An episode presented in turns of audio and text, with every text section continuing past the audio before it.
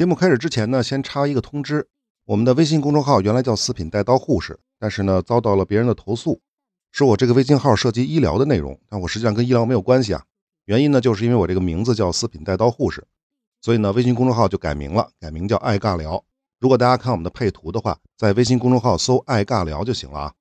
好，就是这么个无聊的事儿。以下是正片内容。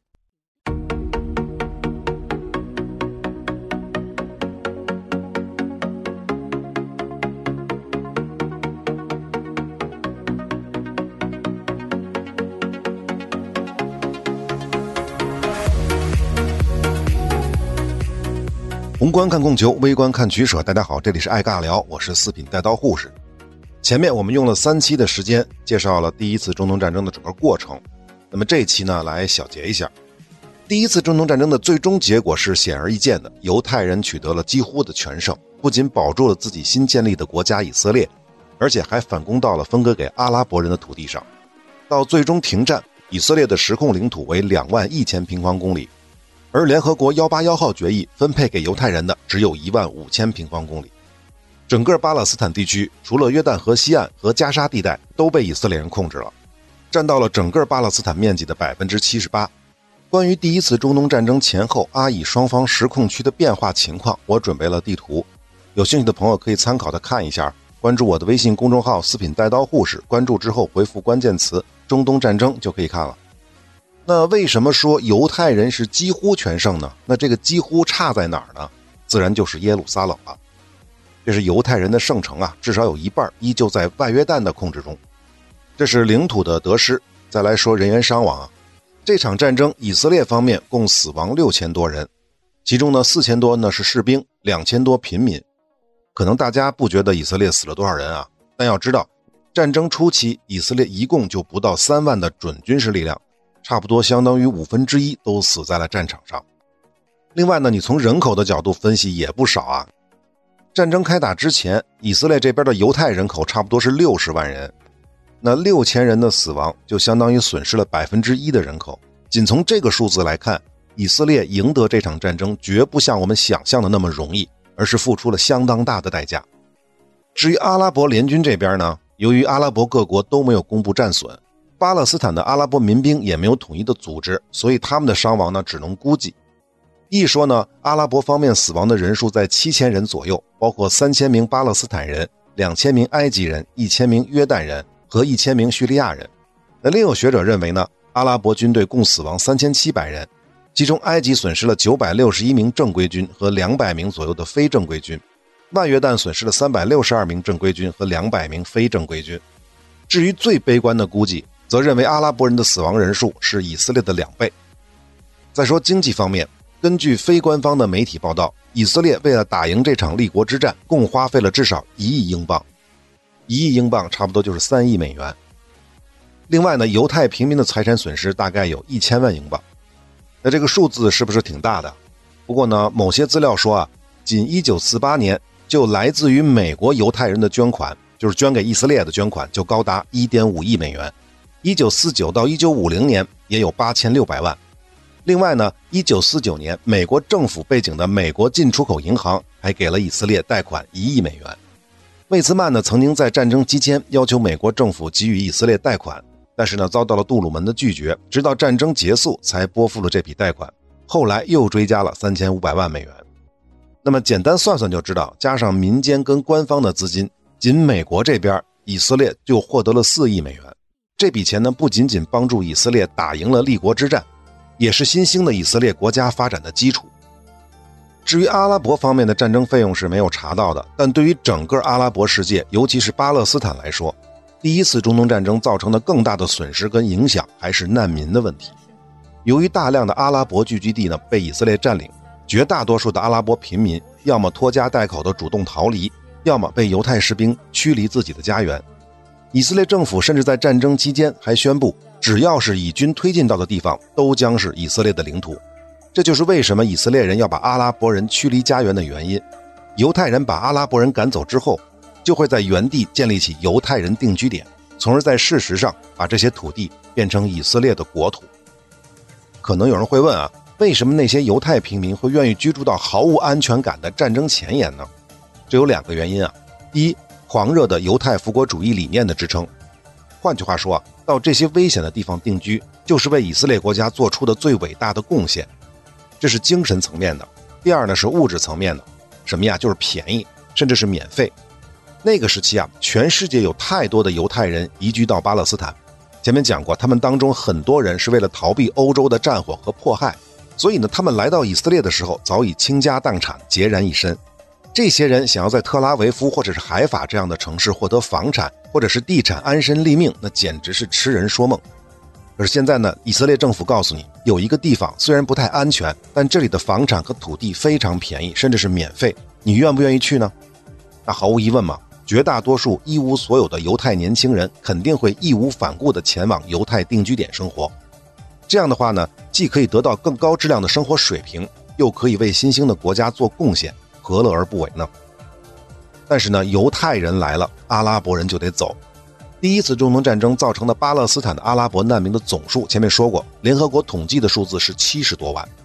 首先，这使得巴勒斯坦地区的阿拉伯人口与犹太人口的比例发生了逆转，犹太人反而成为了主体民族，而阿拉伯人成为了少数民族。大概呢，只有十五万阿拉伯人可以留在以色列，而以色列的人口在一九五零年代达到了一百四十万。问题呢不止于此，这七十多万阿拉伯难民去哪儿了呀？在巴勒斯坦境内的只能逃到埃及控制的加沙地带，跟外约旦控制的约旦河西岸；而北部的加利利地区的阿拉伯人只能逃到黎巴嫩、叙利亚和外约旦。当然呢，也有逃得更远的，比如沙特、伊拉克。但非常操蛋的是，这些逃离家园的巴勒斯坦难民，并没有得到那些参与了第一次中东战争的阿拉伯国家的善待，除了外约旦。其他的阿拉伯国家都不承认这些难民的公民身份，所以他们只能委身于难民营。不仅是这一代，他们的后代子孙也一样，还得继续做难民。因为没有身份，这些难民得不到义务教育，没有基本的医疗保障，更不可能获得当地国民相等的工作机会。大家想象一下，这些难民的孩子长大了之后能干什么呀？所以啊，如果那些 恐怖组织来到难民营招人，大家觉得这些阿拉伯的孩子们会拒绝吗？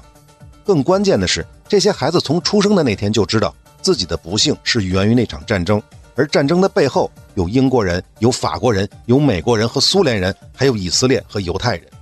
总之啊，巴勒斯坦难民早就成为了阿拉伯世界跟中东地区永远无法治愈的顽疾。自第一次中东战争结束后，中东地区所有的乱象几乎都跟巴勒斯坦难民有千丝万缕的联系。而到现在，中东各国的巴勒斯坦难民已经高达五百六十万，这个数字呢还仅仅是联合国登记过的，实际的数字只会更多。而今天的以色列国人口为九百二十万，巴勒斯坦国人口为四百八十万。那么第一次中东战争我们就说完了啊，大家有什么感受吗？说说我自己的感受啊，主要讲讲做这个节目之前的一些误解或者说是错觉。先说一个误解啊。以前看过各种的文章、视频或者是音频节目，总的感觉是战争爆发之后，以色列被阿拉伯联军打得几乎要灭国了，而随后仅凭一个月时间的停战的空当，以色列靠着在全世界买买买成功回血。其实呢，回过头来看，战争爆发之后，北边的叙利亚跟黎巴嫩军队对以色列的威胁是非常小的，真正有威胁的只是来自于南面的埃及军队，至于东面的伊拉克跟外约旦。虽然威胁也非常大，但从头到尾都没有大规模进入犹太人的地盘。双方争夺的焦点还是耶路撒冷到特拉维夫公路的中间枢纽拉特伦，而争夺拉特伦的目的呢，还是为了耶路撒冷。这是第一啊。第二个呢，说一个错觉：以色列的军队战斗力超强，有点人挡杀人，佛挡杀佛的感觉。然而呢，并不全是这样。尤其是战争的第一阶段，从战损就能知道，此时期呢。以色列军队既打不过埃及，也打不过伊拉克，更别说打外约旦了。最多呢，就是比叙利亚强点当然呢，这也跟以色列的武器装备短缺有关。但到了战争第二阶段、第三阶段，成功回血之后的以色列军队战斗力才得到了显著的提升，完全可以击败甚至围歼埃军。但是面对外约旦跟伊拉克军队的防守，犹太人依然不能占到任何的便宜。看到某些资料上说啊，拉特伦的阿拉伯军团守军不过一千两百人，而以色列最大规模的进攻曾经出动过六千五百人围攻拉特伦，但还是无济于事。第三个呢是个误解，以色列在战争期间得到了美国政府提供的武器，事实呢完全不是这样。美国和苏联，包括英法，在表面上都保持了对双方的武器禁运，所以美国政府并没有大规模向以色列提供武器。而以色列武器的来源，在前期主要的通路还是来自于捷克斯洛伐克的走私渠道，而中后期确实是从美、英法等国获得了大量的武器装备，比如美国的装甲车、法国的坦克、英国的飞机，但这些大多都不是政府行为，而靠的是全球各地的犹太人的民间力量。当然，美国的犹太财团提供了大量的资金用于购买武器，这个是事实，但这依旧不能代表是美国政府的行为。那至于美国政府有没有严格执行禁运，这是另外一件事儿。其实大家想一想就知道，如果美国真的要严格执行武器禁运的话，那是不是得派两个航母战斗群过来撑撑场面啊？我觉得，其实美国人在第一次中东战争期间的行为，可以说一直都是两张脸：一张坚持武器禁运的不要脸，一张是放任民间走私武器的二皮脸。至于苏联呢，确实没有直接提供武器。但要是没有捷克斯洛伐克之前开的这个口子，以色列甚至撑不过战争的第一阶段，甚至连战前阶段都有可能撑不过去。而捷克的背后，毫无疑问是有苏联的默许。那可能你会问啊，苏联为什么会支持犹太人建国呢？那先说一个奇葩的论点啊，这个说法有点绕啊，说的是只要以色列建国，犹太人跟阿拉伯人就势不两立，而美国犹太财团的力量很大，必然可以说服美国支持犹太人。而英国虽然当下支持阿拉伯人，但他还是畏惧美国，所以英国迟早也得支持犹太人。最终的结果就是英美都支持犹太人。这样的话，阿拉伯人必然与英美翻脸。既然跟英美尿不到一壶，那阿拉伯人是不是就只能投靠苏联啊？这个说法就是看完之后我都乐得不行了，这也太绕了。其实这里有一个巨大的漏洞，当时的几个阿拉伯国家都是实行的君主制度。外约旦、埃及、伊拉克、沙特等等，那斯大林怎么可能跟这些玩意儿同流合污呢？所以这个说法完全说不通啊！反正我是不同意的。要我说啊，苏联支持犹太人建国的理由太简单了，就是因为当时的阿拉伯人都跟英国混，那阿拉伯人不就是苏联的敌人吗？敌人的敌人虽然不见得一定是朋友，但起码可以试一试。而且前面说过，美国在明面上并没有那么强烈的支持犹太人。以色列也没有那么强烈的倒向美国的迹象，那苏联是不是应该去争取一下这个潜在的中东盟友呢？再说了，以色列也有共产党啊，而且呢，本古里安的那个政党叫做以色列工人党，也叫马帕伊党，它属于左翼政党，自然是苏联可以争取的对象。总之啊，苏联支持犹太人建国一点都不亏，只不过呢，一九五三年的一月，苏联发生了克里姆林宫医生案。据说呢，是负责苏联领导人健康的六名犹太医生毒杀了日丹诺夫跟谢尔巴科夫等国家领导人。当时一共是九个医生啊，其中六个是犹太人。这个案件发生之后，斯大林就突然开始转向反犹了，连莫洛托夫的犹太妻子都被打倒并送进了集中营。这个事件爆发之后，苏联跟以色列的关系才迅速恶化。不过呢，后来的事实证明，这几名犹太人是在严刑拷打之下才认罪的。斯大林死后，这事儿就平反了。也就是说啊，苏联的反犹可能是有预谋的。那苏联到底为什么会改变态度反犹呢？无非是两个原因：第一，以色列独立之后，并没有跟苏联走得更近，反而跟美国的关系越加的密切；第二，既然犹太人不能成为苏联在中东的盟友，那斯大林同志呢，就只能去寻求与阿拉伯国家的合作了。约旦、沙特这种君主制国家虽然没得谈，但叙利亚是共和国啊。而且，一九五二年埃及也革命了，有这两个抓手还不够苏联玩的吗？尤其是埃及这种中东大国。当然，还有一个说法，还是跟那位梅厄夫人有关。第一次中东战争尾声的一九四八年末，梅厄夫人呢被任命为驻苏联的特使，她揣着以色列历史上第一本护照前往了莫斯科。然而呢，在与苏联沟通的过程当中呢，梅厄夫人提出。苏联应该允许东欧社会主义国家跟苏联的犹太人自由回归以色列。这斯大林一听，脑门都绿了。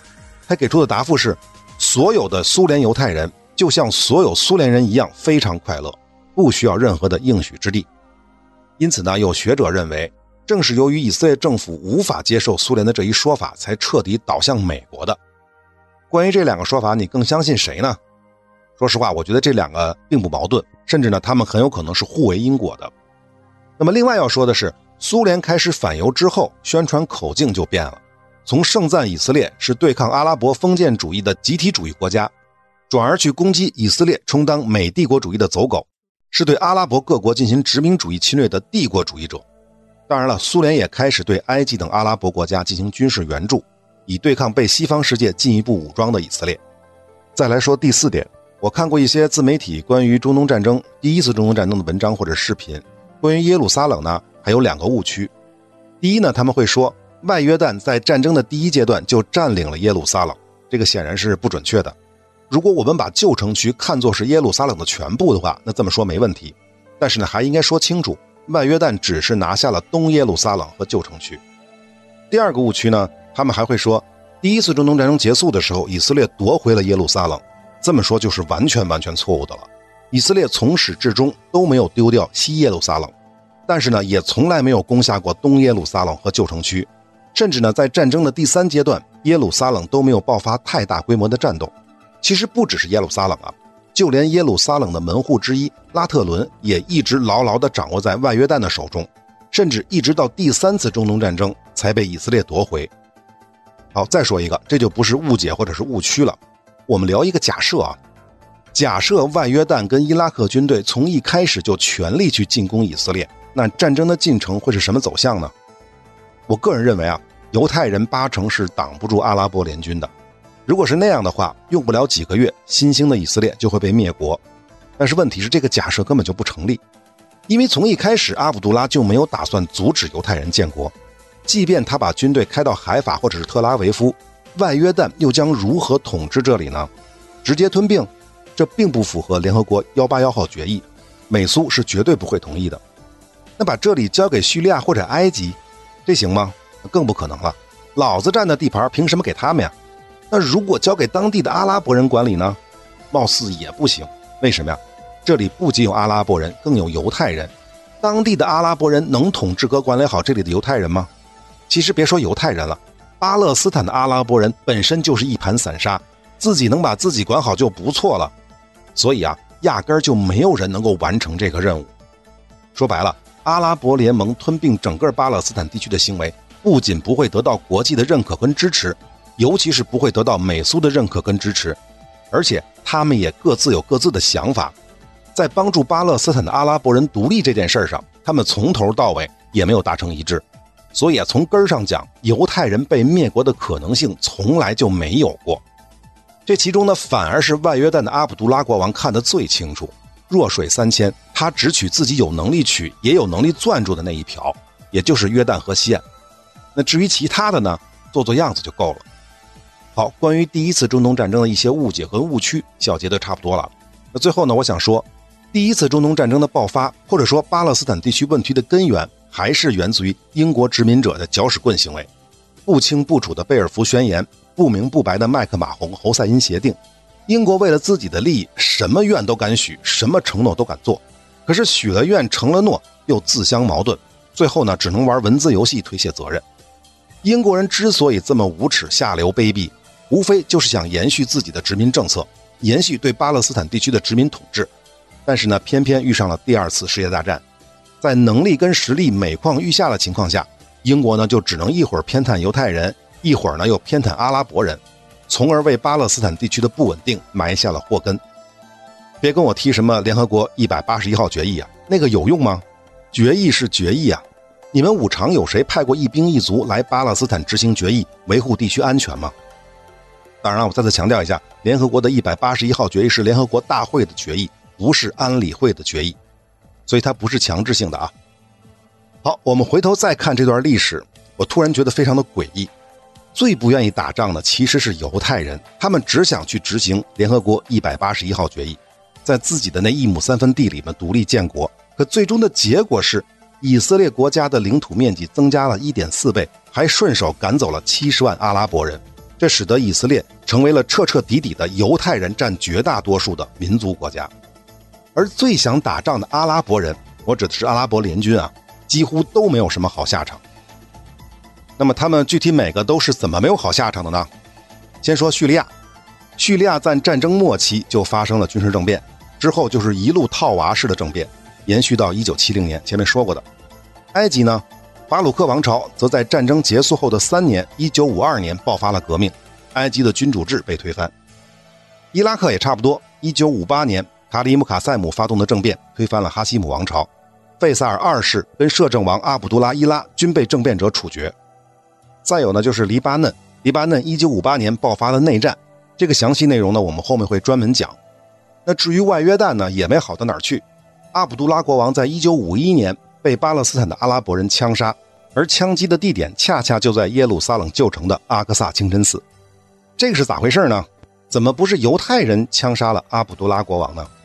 一九五零年的四月二十四日，也就是第一次中东战争结束后的一年，阿卜杜拉国王宣布外约旦与巴勒斯坦的约旦河西岸合并，并授予巴勒斯坦的阿拉伯居民约旦公民身份，同时呢改国名为约旦哈希姆王国，什么意思啊？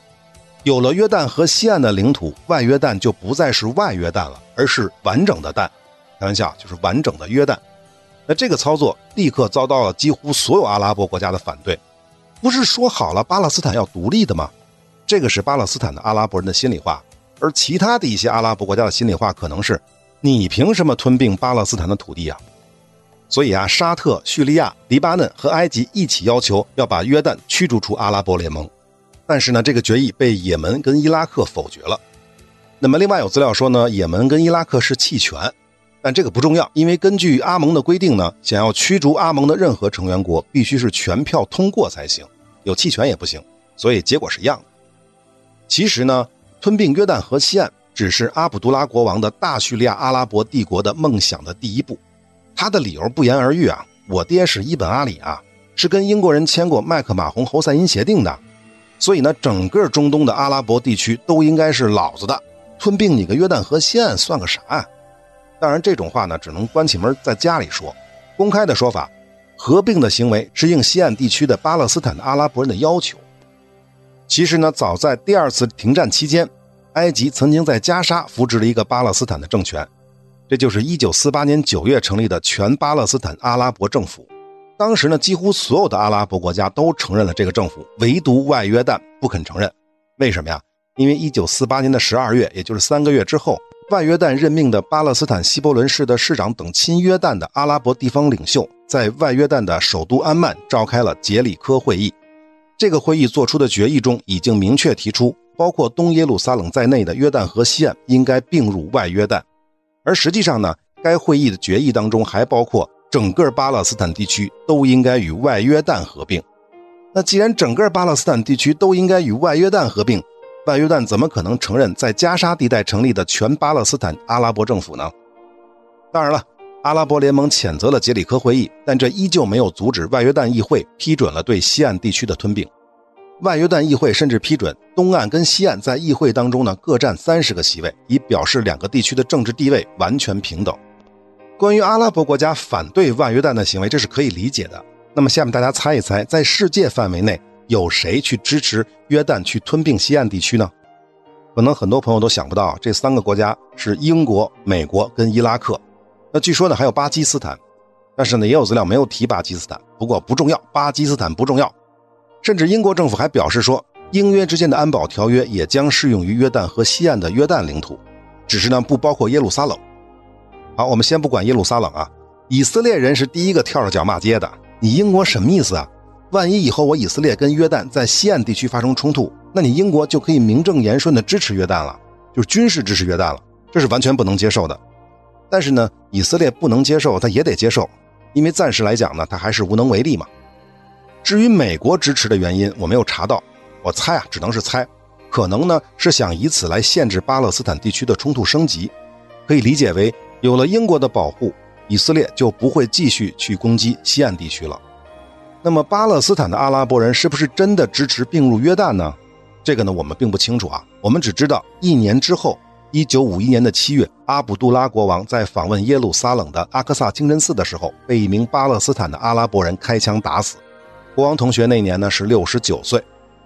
好，扯远了啊。说回来，刚才不是说了吗？以色列是不想打仗。但是打完仗，领土面积还增加了一点四倍，而最想打仗的那几个阿拉伯国家，可以说没有一个好下场。这只是第一啊。第二，以色列在英国结束委任统治的那一刻宣布建国，那为什么巴勒斯坦的阿拉伯人没有在第一时间联合起来宣布建国呢？要知道，几乎同期的印度和巴基斯坦已经打过样了。至于原因呢，相信大家应该非常清楚，就是前面说过的，巴勒斯坦的阿拉伯人派系林立，它不是一个整体。但问题是，为什么巴勒斯坦地区的阿拉伯人会派系林立呢？那还用问吗？就是因为他们各自的背后都有人嘛。有什么人啊？当然就是那些已经独立的阿拉伯国家呗。然而，这些阿拉伯国家在第一时间想到的，并不是把巴勒斯坦的阿拉伯人联合在一起宣布建国，而是联合出兵绞杀以色列。可想而知啊。如果巴勒斯坦也能在第一时间宣布建国，那样的话，巴勒斯坦肯定会得到国际的承认，然后再利用联合国的影响力来遏制以色列的扩张，这应该才是正路。而这些阿拉伯国家正路不走，非要走歪路，最后才偷鸡不成蚀把米的。为什么这么说啊？说白了，遏制以色列建国才是这几个阿拉伯国家唯一的共同目的，而巴勒斯坦的阿拉伯人独立建国这件事儿。反而不见得是他们所有人都想看到的结果，尤其是一心想要建立大叙利亚的外约旦跟叙利亚，当然也包括伊拉克，在他们的眼里，巴勒斯坦只是他们碗里的一块肉而已，而不是一个兄弟般的国家。当然了，可能有人会反驳我的说法，即便巴勒斯坦的阿拉伯人联合在一起独立建国，以色列人也不见得会手下留情。那或许是这样，但那样的话，战争的性质可就完全不一样了。如果阿以双方都恪守联合国一百八十一号决议，各自建国，那么以色列再入侵巴勒斯坦的话，他还会得到全世界的支持吗？准确的说，以色列还会得到全世界犹太人的支持吗？梅厄夫人去美国的时候又该如何演讲呢？难道说我们以色列要征服阿拉伯世界吗？这不可能的呀！如果没有了国际的支持，以色列哪来的战争资金？没有资金，他怎么扩充军备？没有足够的武器、弹药、飞机、大炮，摇篮中的以色列又将如何打赢这场扩张领土的战争呢？不过呢，这依旧不是这几个阿拉伯国家最混蛋的地方，可以说是他们挑起了第一次中东战争，可他们又没有能力打赢这场战争。那其实输了也就输了，也没什么丢人的。但是他们的行为在事实上造成了巴勒斯坦地区七十多万阿拉伯人流离失所，成为难民。可他们又是如何去对待这些巴勒斯坦的难民呢？他们有没有把这些难民当成是本国的子民对待呢？答案是否定的，并没有。除了吞并约旦河西岸的外约旦，没有任何一个阿拉伯国家愿意给予这些巴勒斯坦难民本国公民地位。在与以色列的停火谈判当中，他们也没有在遣返巴勒斯坦难民的问题上真正向以色列妥协。说到这儿呢，我的感受是。这几个阿拉伯国家纯粹是那种没本事还老逼逼、抄起家伙干架又干不过人的废物点心。先知穆罕默德的脸早就让他们丢到姥姥家了。但是呢，这依旧还不是第一次中东战争最恶心的人。最恶心的是谁啊？当然是挑起巴勒斯坦地区阿以矛盾的始作俑者英国。而且大家再想想，怂恿这些阿拉伯国家攻打以色列的是谁呀？在背后给阿拉伯国家递刀子的是谁呀？在阿拉伯国家占尽优势的时候，又是谁顶不住美苏的压力，促成了第一次停火？而停火期间，犹太人不停地在扩军备战，走私军火，而英国人呢，又给阿拉伯国家提供了多少武器装备和补给呢？所以啊，用臭流氓来形容这些假绅士，再适合不过了。好，讲了这么多啊，最后几句话小结一下：巴勒斯坦问题发展到一九四八年的时候，由于各方势力各怀鬼胎。貌似并不存在任何切实可行的和平方案，打仗可能是唯一的出路。只不过阿拉伯人在英国人的误导下，没有能够取得太多的国际上的支持，这才造成了这个中东小霸王以色列的诞生，同时也为未来半个多世纪的中东乱局定下了基调。而且在可见的未来，依旧看不到彻底和平的曙光。好，这就是本期的全部内容，下期我们接着聊中东战争，下期再见。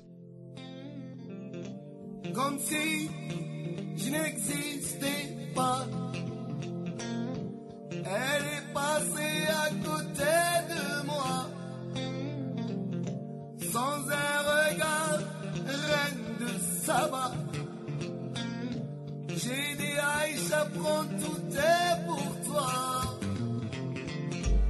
voici les belles bijoux.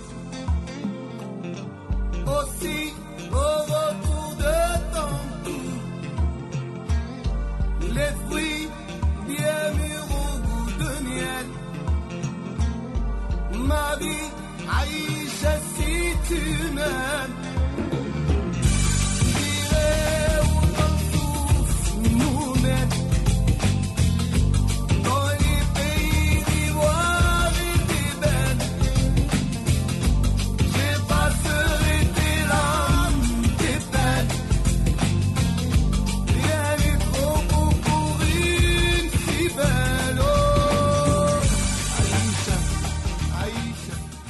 如果本期的内容没有听够、没有听爽的话，可以试试我们的抢先听，一口气听完中东战争系列三十九期的内容。而且抢先听是没有配乐、没有歌曲的。